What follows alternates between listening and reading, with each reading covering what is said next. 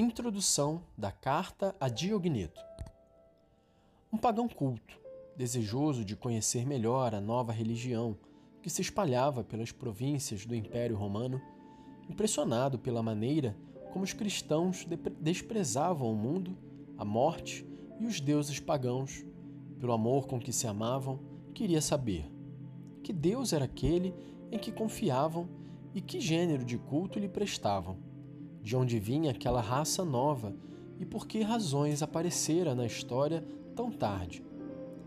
Foi para responder a estas e outras questões de igual importância que nasceu esta joia da literatura cristã primitiva, o escrito que reconhecemos como a Carta a Diogneto.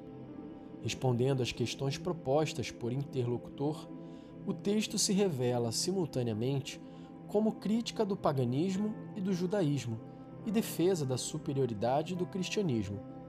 Tudo isso num estilo aprimorado, elegante, de maestria no manejo dos elementos retóricos. Infelizmente, permanecem muitas dúvidas em torno deste documento. Elementos importantes que ajudam a determinar e caracterizar uma obra, tais como autor, data e local da composição, destinatário e a própria integridade do manuscrito ficam na sombra. Nem mesmo o título é seguro. Alguns julgam que seja um discurso ou uma apologia, menos uma carta. Devido à indefinição do autor e da data de composição, alguns a colocam entre os padres apostólicos ou outros entre os apologistas. De qualquer maneira, trata-se de um documento de primeira grandeza sobre a vida cristã primitiva que merece ser colocado entre as obras mais brilhantes da literatura cristã. Este texto nunca foi mencionado na Antiguidade ou na Idade Média. Permaneceu longos séculos em silêncio, ignorado. Encontrado casualmente por Tomás de Arezzo em Constantinopla em 1436, junto a um punhado de manuscritos contendo 22 títulos de textos apologéticos. Cinco deles estavam catalogados sob o nome de Justino. Junto com o discurso aos gregos, atribuído a Justino, estava outro manuscrito com os dizeres do mesmo a Diogneto. Não se encontrou até agora nenhuma outra versão deste documento. Este manuscrito grego, único, percorreu, a partir de sua descoberta, longo caminho até se alojar na Biblioteca Municipal de Estrasburgo. Mas não teve sorte muito brilhante. Em 1592, Henricus Stéphanos o editou com o nome de Carta a Diogneto. Por esta época, foram feitas algumas cópias para outras bibliotecas, o que salvou o texto. De fato, o um incêndio provocado pela artilharia na Guerra Franco-Prussiana em agosto de 1870 destruiu a biblioteca e seu acervo. Quem é, afinal, o autor deste discurso ou apologia? Após séculos de discussões, permanece ainda hoje grande incógnita. Há pelo menos um consenso entre os especialistas. Não é obra de Justino Mártir. Já no século XVII, Tylemon negava esta autoria, atribuindo-a a um dos apóstolos. A partir daí, as hipóteses se multiplicaram. Para uns, seria obra de Apolo, discípulo de Paulo ou de Clemente Romano, para outros, de Aristides ou de Hipólito de Roma. Há os que pensam que este escrito é uma falsificação, uma ficção literária produzida nos séculos XII ou XIII, ou mesmo invenção de seu editor, Henrique Stéphanos, do século XVI. Na verdade, por razões de divergências de estilo entre os escritos, em razões da argumentação de fundo, de opiniões preferidas, há palpáveis diferenças entre este discurso e os escritos dos autores propostos. Em 1938, Casamassa concluía que o autor da carta a Diogneto é e continua até agora desconhecido. Das tentativas que se fizeram para identificá-lo, com algum escritor do século II, algumas são, certamente, errôneas, por apoiar-se em motivos falsos.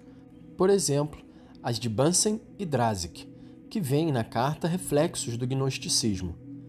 Outras não passam de hipóteses mais ou menos sedutoras.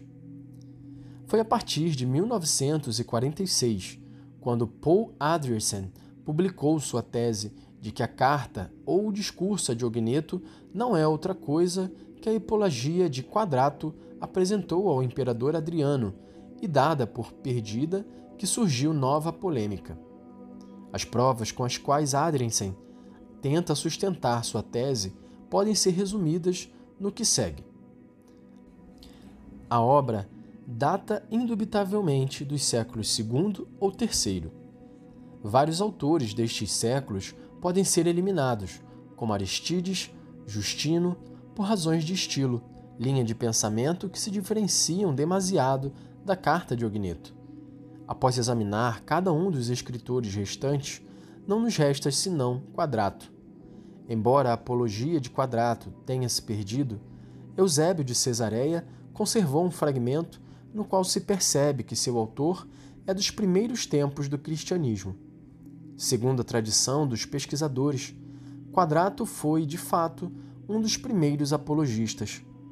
Eusébio, na História Eclesiástica IV, nos relata que, Trajano, tendo exercido o poder durante vinte anos inteiros, menos seis meses, Hélio Adriano percebeu a sucessão do poder. É a este último que Quadrato remeteu um discurso que lhe havia endereçado. Ele tinha composto esta apologia em favor de nossa religião, porque alguns homens maus se empenhavam em perturbar os nossos. Encontra-se ainda agora este livro entre muitos de nossos irmãos e também conosco. É possível ver nele provas brilhantes da inteligência do autor e de sua exatidão apostólica de doutrina. O autor revela sua antiguidade por aquilo que narra com estas palavras. Em Diogneto, há uma lacuna entre os parágrafos 6 e 7 do capítulo 7, na qual se encaixaria perfeitamente o fragmento da Apologia, porquanto a matéria do fragmento contém o assunto que deveria ser tratado na parte perdida de Ogneto 7.7. Por, um, por uma análise detalhada, Adriansen mostra como o estilo do fragmento da Apologia de Quadrato é consoante ao do discurso de Ogneto.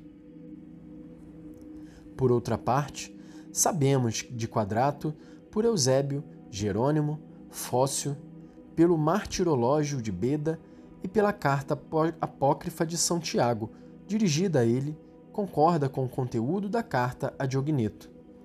A impressão que se tira acerca do autor da leitura da carta coincide com o que sabemos do apologista Quadrato pela tradição, ou seja, que foi discípulo dos apóstolos, que escreveu em estilo clássico e que não somente lutou contra o paganismo, mas também contra o judaísmo. Parece-nos que podemos, sem cometer desatinos, acolher a tese de Adriansen, até que surjam provas em contrário mais convincentes como hipótese de trabalho. Se aceitarmos a hipótese de que o autor desta apologia é mesmo Quadrato, então o problema do destinatário está praticamente resolvido.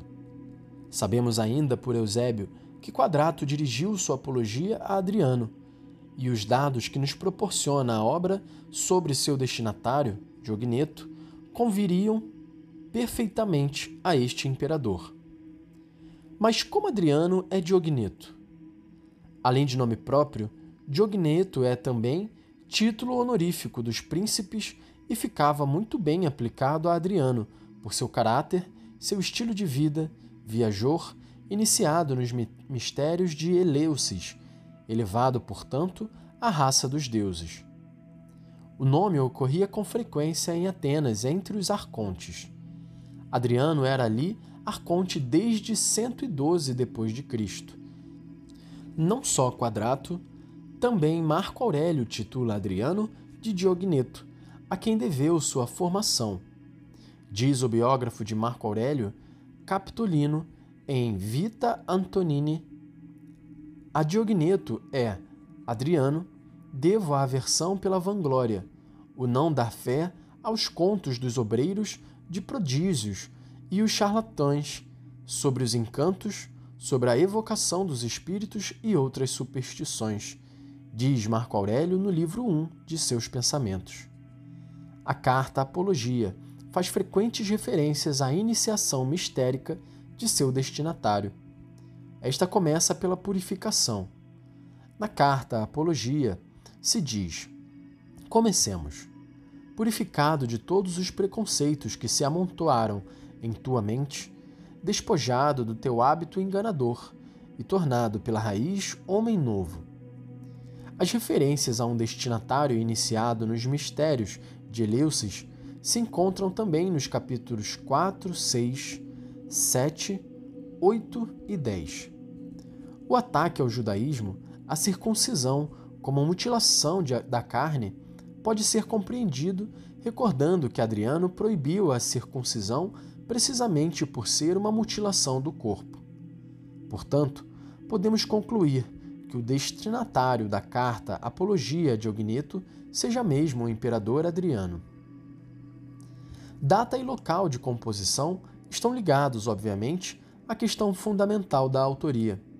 Para Teilemann, esta carta Apologia teria sido escrita antes dos anos 70, provavelmente em Atenas.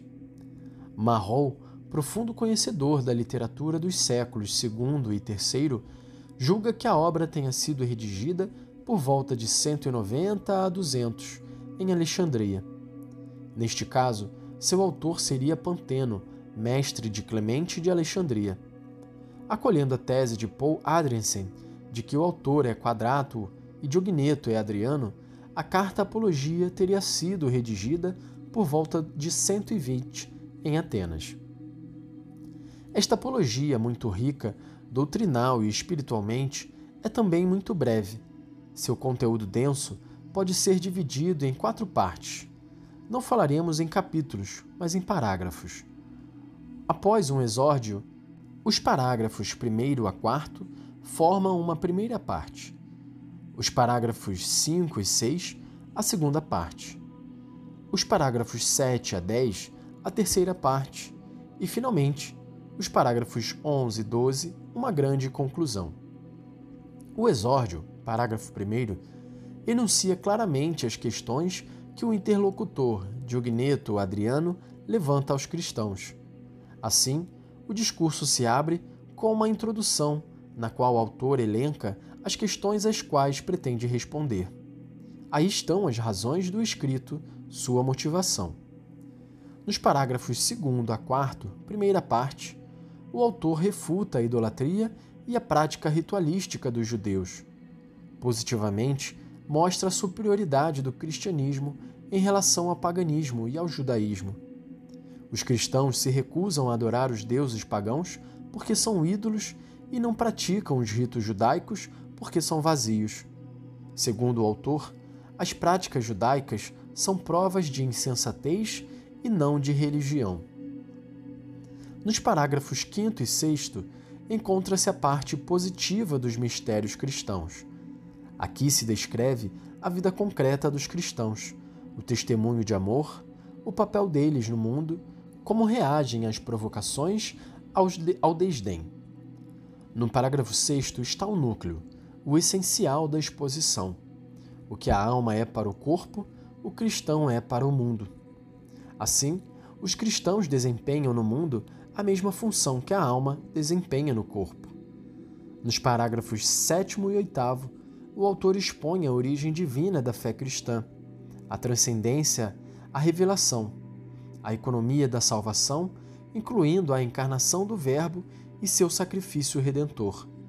Esta terceira parte é propriamente uma catequese sobre a essência da nova religião. Se esta revelação tardou a se dar, foi porque Deus quis mostrar, de um lado, a impotência radical do homem e, de outro, sua longanimidade.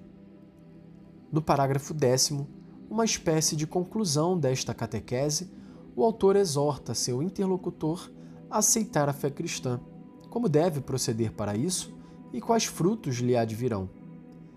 A última parte, parágrafos 11 e 12, desenvolve o discurso sobre o Verbo e como o homem pode se tornar discípulo deste Verbo, adquirindo a verdadeira ciência.